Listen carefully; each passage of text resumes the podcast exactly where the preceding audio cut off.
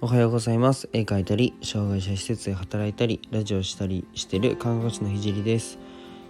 えー、僕は、えー、障害の偏見をなくすことを目的に活動しています。で今日のテーマは心理的安全が必要だよねというテーマで話していきたいと思います。で本題に入る前にすいません。一つお知らせがあります。えっとスタイフやインスタにてリクエストがあったことから電話相談を始めました。で夜9時から、えー、12時までコナラのアプリ内にて待機をしております。まあ最近はストレス社会って言われますし、まあ、誰かに話せないでいる人はまあ現実問題多いと思います。で全力で寄り添いますので何かこぼしたいことがある人や、まあ、ただただ誰かと話したいっていう人はご利用ください。で詳細はこのラジオのコメント欄の方にリンクで貼ってあるので、えー、見てみてください。で、えーと、今日は、えー、実際に医療現場で学んだことについて共有していきたいと思います。まあ、厳密に言うと研修で学んだことにはなるんですけど、えーと、全ての組織、まあ、人に当てはまることなので共有していきます。えっ、ー、とでは早速、えー、問題に 問題を皆さんに出したいと思うんですけど A 病院と B 病院と2つの病院がありました。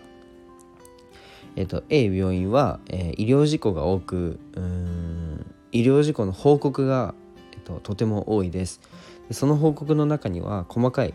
えっと、医療事故の報告がたくさんあります。で B 病院は、えー、医療事故の報告が本当に少ない病院です。さて、えー、どちらの病院の方が重症に至るまでの、まあ、死に関わったりするですね。重症に至るまでの医療事故が多いでしょうか。えっと正解は B です。これ面白いですよね。えっと普通の考えだったり統計を使うと答えは A になるんですけど、えっと、有名な医療事故の統計だと300のヒヤリハット。ヒヤリハットっていうのは医療事故までは行ってないけどなんかちょっと危ないヒヤリとした、えー、思いをしたねっていうのがヒヤリハット。300のヒヤリハットがあると,、えーと10の医療事故につながるよって言われててで100の医療事故が起こると1つは重症になるよっていうふうに言われています。でまあそれは実際に教科書に載ってて統計としてふさわしいものなのかもしれません。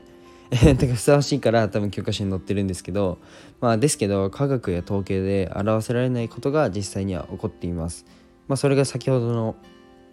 問題だったんですけどすいませんシンキングタイムを作るのを忘れてしまったんですけど まあ普通の統計でいくと細かい医療事故が多ければ多いほど重症な事故っていうのはまあ増えます。普通の統計でいくとねズバリ比例関係にあるっていうのが、まあ、通常の考え方だと思います。でも、まあ、実際は違くて医療事故の報告が少ないところの方が、えーと重症の事故の件数が多かったんです。えこれって本当の話？っていうふうに思うと思うのでまあもう一度もう一つすいませんお話をするとうん日本で一番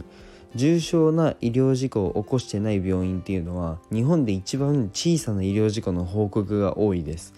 でこれなんでか分かりますかね？で勘がいい人っていうのは気づいてると思うんですけど、まあ、どんなに、えーと小さくても、まあ、報告しようと現場の人が思ってるからです。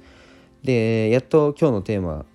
とつながってテーマの回収に入れるんですけど、えっとまあ、ここの現場今のその小さな事故でも報告しようっていうふうに現場の人が頑張ってる、えー、現場では、えっと、心理的な心理的に安全な現場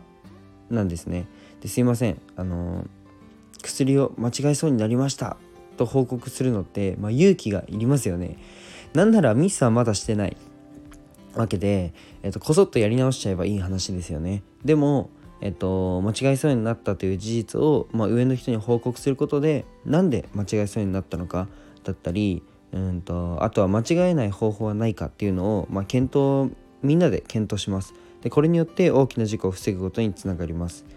で自分のミスってうんと自分から上の人に言うのってかなり心理的に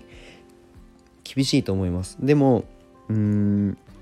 チームを思うなら、まあ、些細なことでも報告することが必要だと思います。で特に、まあ、組織にとって損失になりうることはどんどん、まあ、逆に声を上げるべきだなっていうふうに思います。まあ、でもそれには医療そ医療じゃないそれには現場のその雰囲気がまあ、すげえ大切で、えっと、決して、まあ、その人を責めないでなんだろうな責任を追及することが目的ではなくて、えっと、次の解決先解決つ策に向かうことを目的にしているチームが僕はいいなっていうふうに思うし僕はそんなチーム作りをしたいなというふうに思ってます。なんかうんとこのなんだろう事例、うんと、日本で一番重症の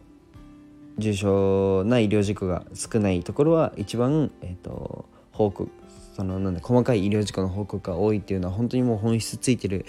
えーと、事例だなというふうに思ってて、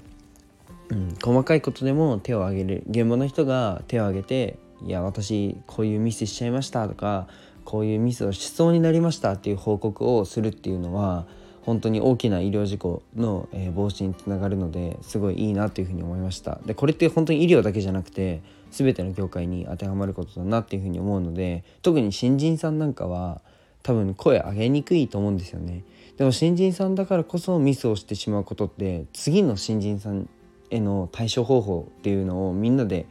えっと、なんだろう編み出せるかもしれないのでそこはどんどん声を上げていくべきだなというふうに思います。じゃあ今日はこの辺で終わりたいと思うんですけど、まあ、最後にえーと、すみません宣伝させてください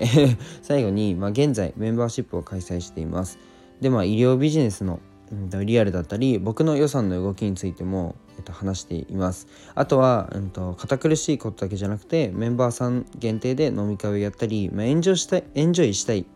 だけの人も、えー、グループ内で楽しめる内容となってます。ぜひ遊びに来てほしいです。じゃあ今日はこの辺で終わりたいと思います。じゃあバイバイ。